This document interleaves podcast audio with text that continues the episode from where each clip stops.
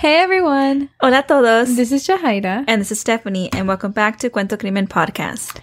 Today we will be talking about Miya Marcano, uh, who was born on April 26, 2002. So she was just 19 years old and she was a sophomore in college. Yeah, such a young age with so much to live for. Entonces, antes de empezar el caso, we again would like to give you all a heads up. We will talk about sensitive topics. Queremos darles una advertencia porque vamos a hablar de temas sensibles. And again, queremos decir que hablamos de estos casos con todo respeto a las familias y víctimas. Okay, let's jump in.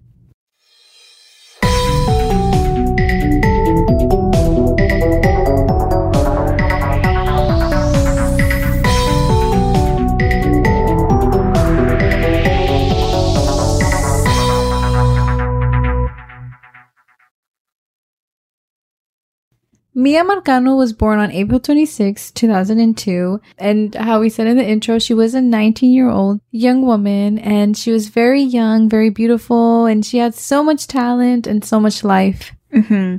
And when we say talent, we really mean it because she was into modeling, horseback riding, cheerleading, and so much more. So, yeah, a lots of talent. Y también le gustaba mucho viajar. I mean, it's pretty impressive, you know, horseback riding. Yeah. It's pretty hard sport. uh, actually, I don't know if it's a sport, but, you know, activity. I think it is a sport. Is it? Okay. Not saying it's not, not saying it is. but anyways, en el año 2020 fue un año muy difícil para todo el mundo. I'm sure we all suffered from the pandemic and, you know, mm-hmm. one way or another, we were all affected. But Miya um, actually graduated high school that year.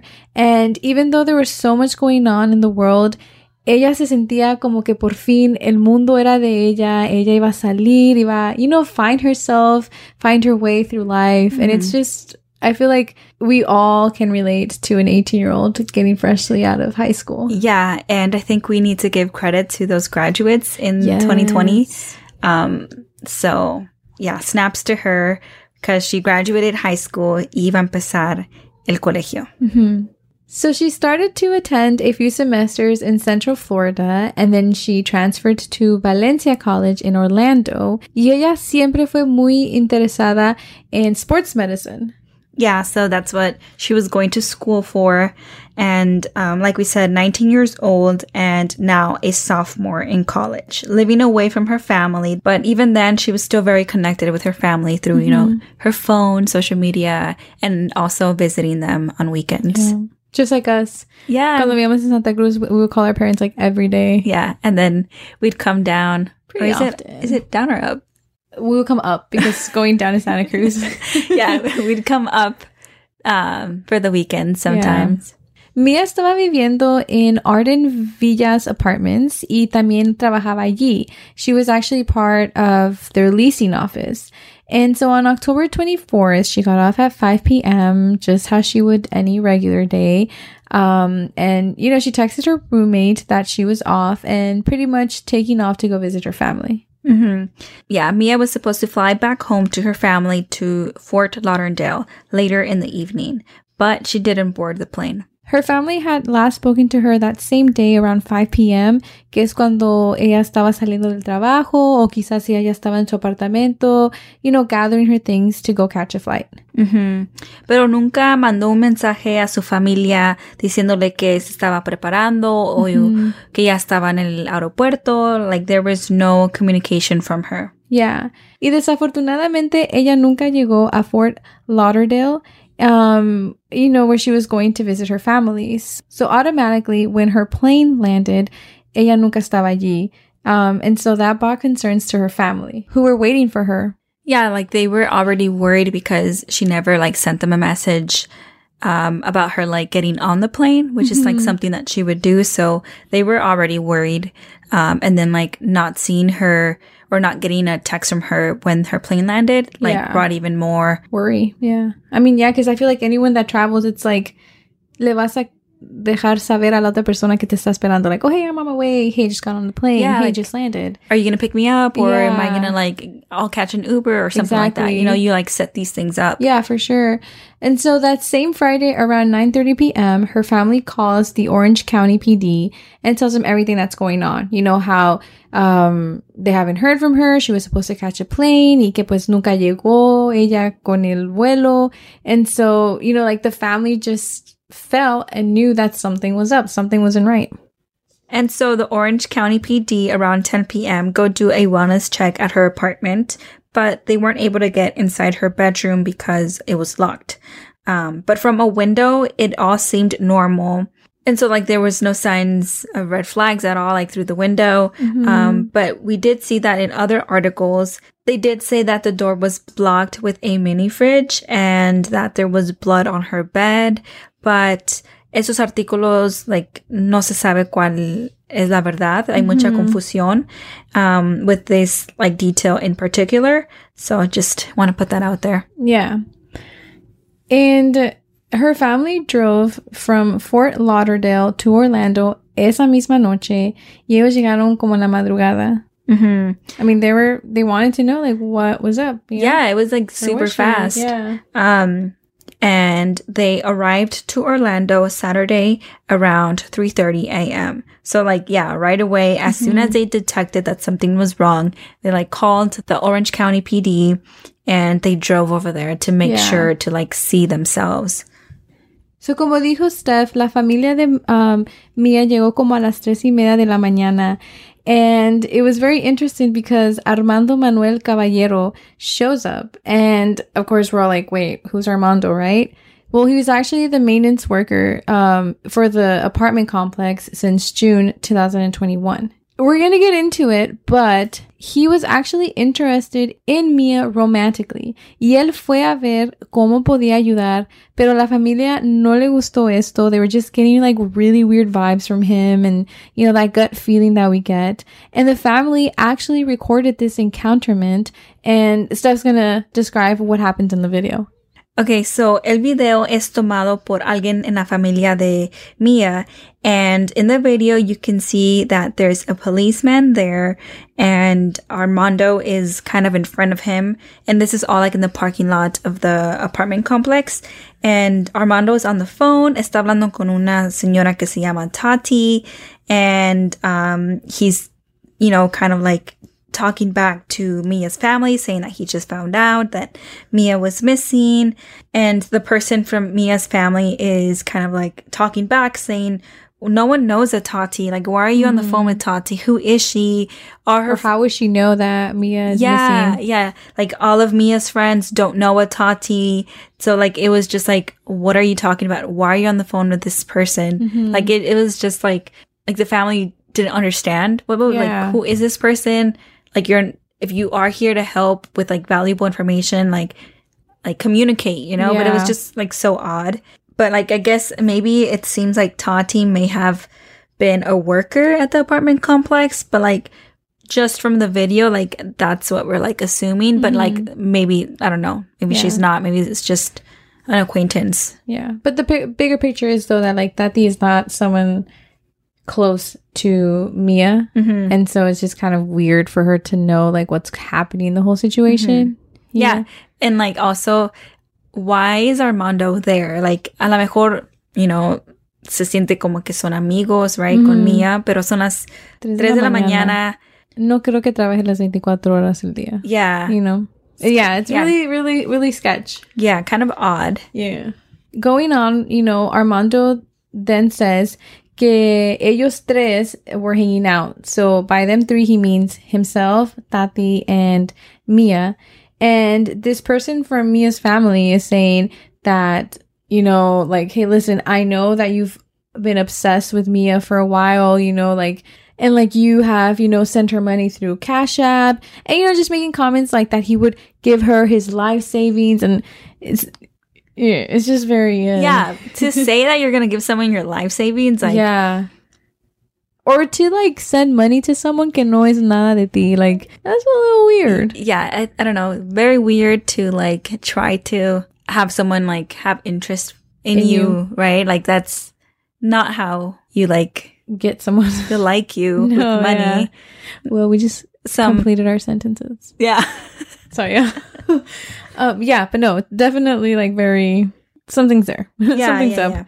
And I'm glad that like Miya was like communicating this with like her family back home about like I was just thinking yeah, that. like yeah, this person in her apartment complex is like trying so hard to like Mhm. get at her and impress her Mhm. and like the fact that like you know she commented that back home it's like yeah. or like yeah, like her even mentioning it. I feel like you don't mention things, so that's like a big thing. Mhm. You know what I mean? So he had to kind of be making her feel uncomfortable. like doing it for so long Yeah. because if it was a one-time thing you just brush it off and like continue on with your life but if this was like a daily or like a couple ongoing times a problem, week, like, you know like it's something like to let someone know yeah, But in the video, he um, is saying that he just found out y que por eso le estaba ahí, like quería ofrecer su ayuda.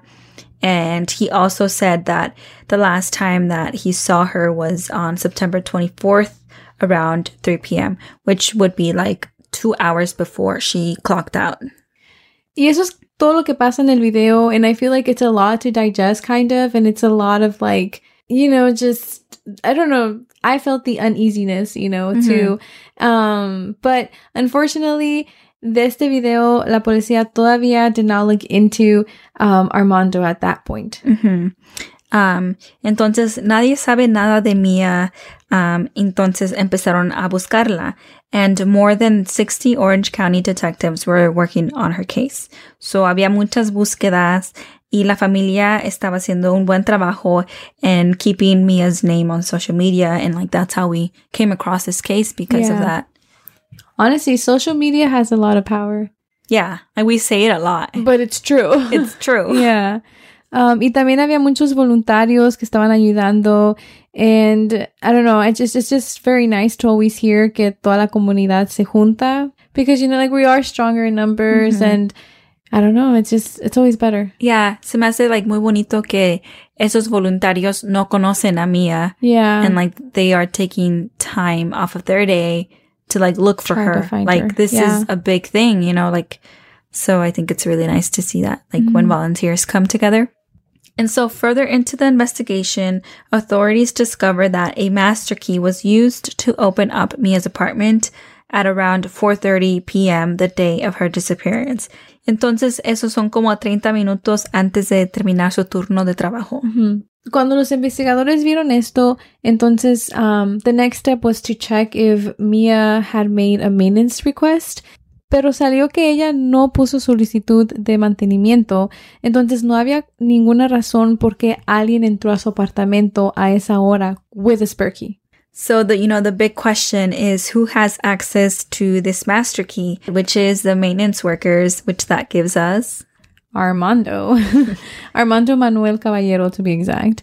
And yeah, like we mentioned earlier, he was the maintenance worker at the apartment complex. Entonces, él tenía acceso a todas las master keys, um, you know, and so he used that key to let himself into Miya's apartment como a las cuatro y media. Y él no tuvo permiso de Miya. hmm He didn't have permission from her like whatsoever. Like Yeah, he had no business. no reason. Yeah. And so automatically he became a person of interest and the investigators got a warrant to arrest Armando on charges of burglary because he went into her apartment.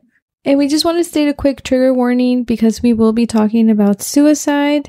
Um, nomás les queríamos dar una advertencia que vamos a estar hablando del tema de suicidio. La policía no pudo cuestionarlo. Yeah, because on September 27th, a woman called the authorities to report a man hanging in a garage at the Camden Club Apartments.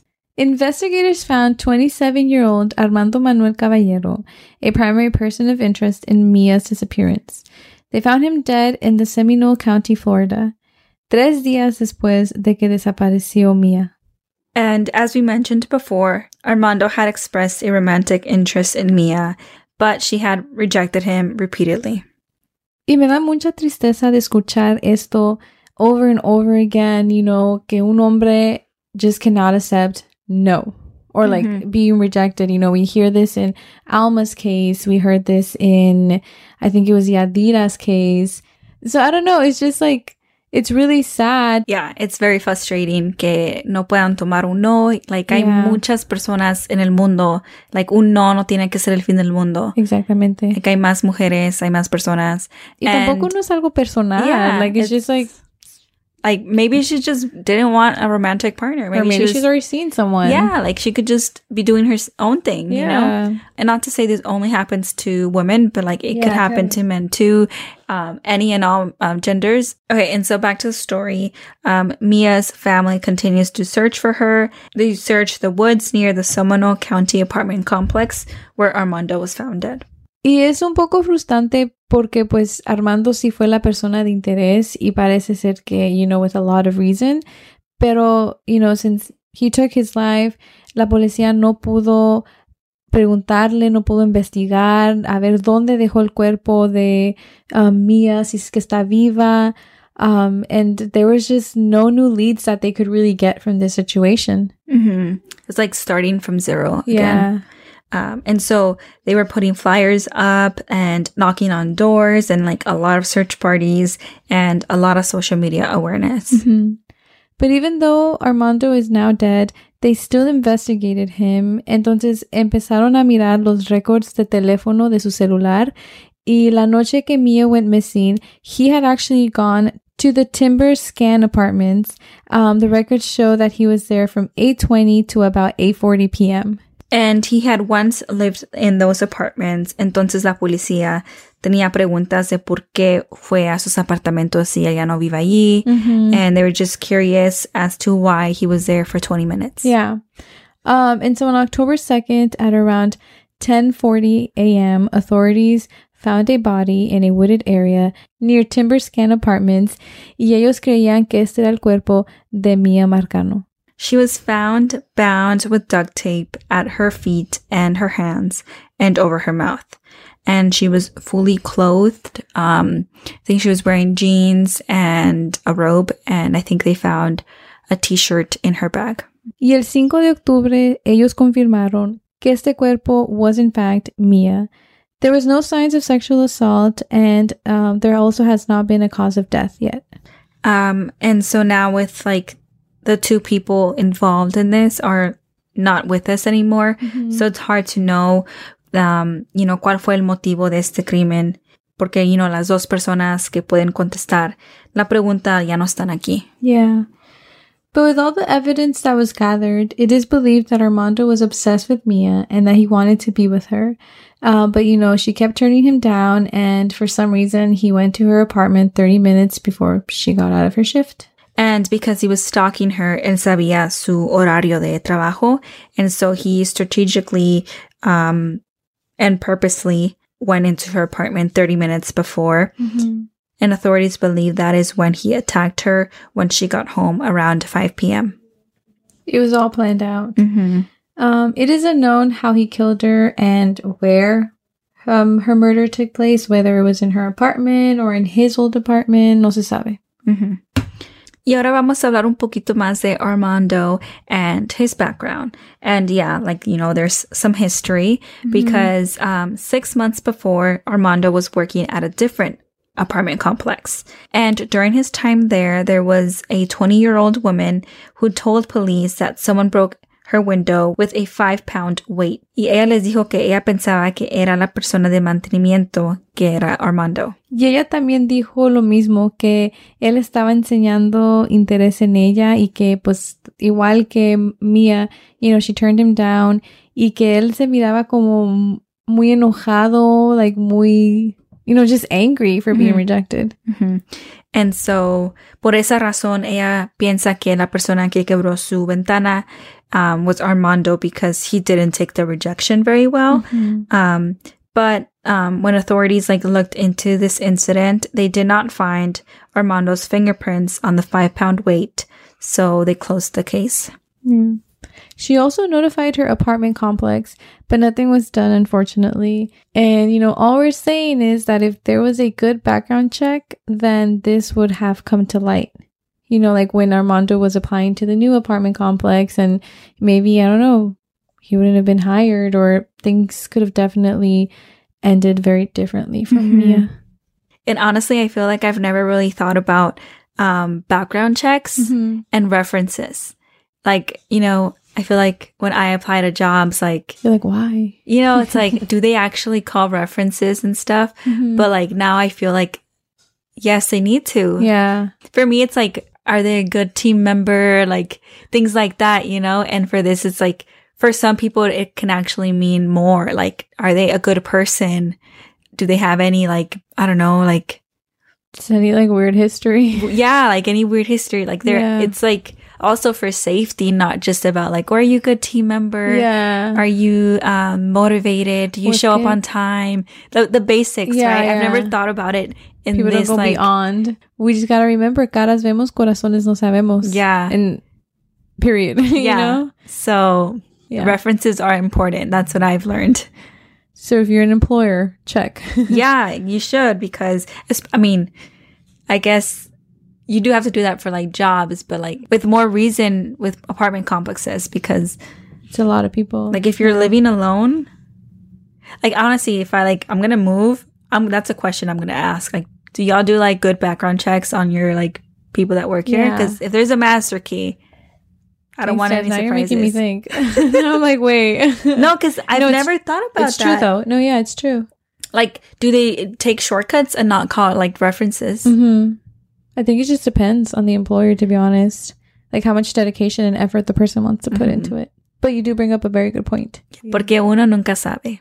And there was also a report from the Orange County Sheriff County um, from Miya's roommates on September 25th. And they had told police that Armando had been stalking Miya and was sending her messages. So I don't know. It was just kind of unclear why wasn't he questioned before all of this.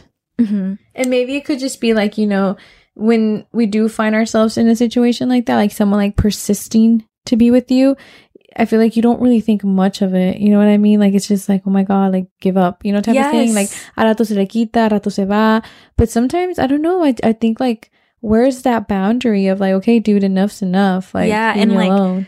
the fact that it's just a rejection and it's like from that to like super extreme to murder, like Yeah. that is like, Zero to a 100. yeah, literally like, Yeah.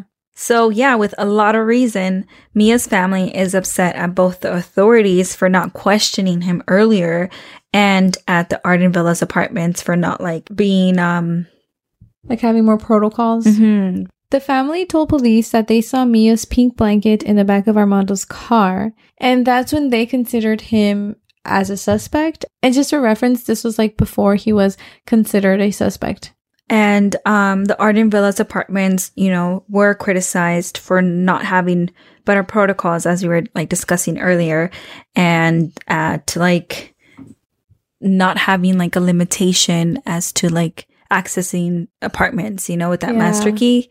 So yeah, they were like heavily criticized. So Arden Villas released some paperwork stating that Armando's background check came back clean, uh, but the family still sued for a wrongful death against the apartment and Armando. And like more specifically, like um, you know, they're like suing for that easy access to like apartments. And like they did do a background check, but not like a very good one because if they had done a good one, they they would have found out his history at the other apartment complex. El funeral de Mia fue el 14 de octubre. Y la familia empezó una foundation in honor of Mia y es, know, para dar apoyo a las personas que se encuentran en una situación como ella, you know, just being like harassed or stalked. And, you know, this foundation, it just kind of allows people to break leases, you know, so that way you don't have to stay there for the full term if you don't feel comfortable and just gives more protection to the residents regarding who has access to their homes and, you know, all that jazz.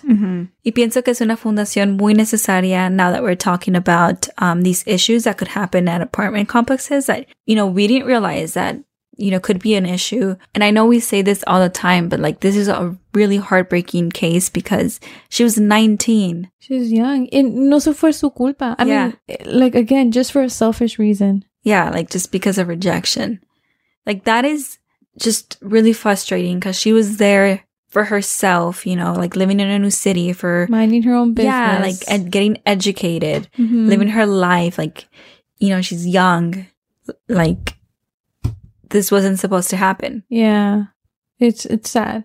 So it's very unfortunate that they weren't able to find Miya like as we hoped. And you know, well, there is a foundation that's trying to prevent this from happening again. And um, I think that's really good. Yeah. Como dijo Steph, siempre podemos aprender algo de los casos, you Mhm. know? Uh, so yeah, so thank you all for listening to this week's episode. Um, and thank you all for the support that we have been receiving these last few weeks. It's honestly incredible. Um, y como siempre, if you all have a requested case or just anything that you all would like to tell us, remember our DMs are always open on Instagram, which are just at Cuento Crimen Podcast. Um, or you can find us on Twitter, which is at Cuento Crimen Pod. Mhm. And if you've made it this far into the episode and actually listened to everything, like you are a, like a true supporter, and I would like to ask you to leave us a review on Apple Podcasts because that really does help grow the show, and we would really, really appreciate that. hmm We appreciate everything that you all do for us, you know, all the support. So we'll see you all next week.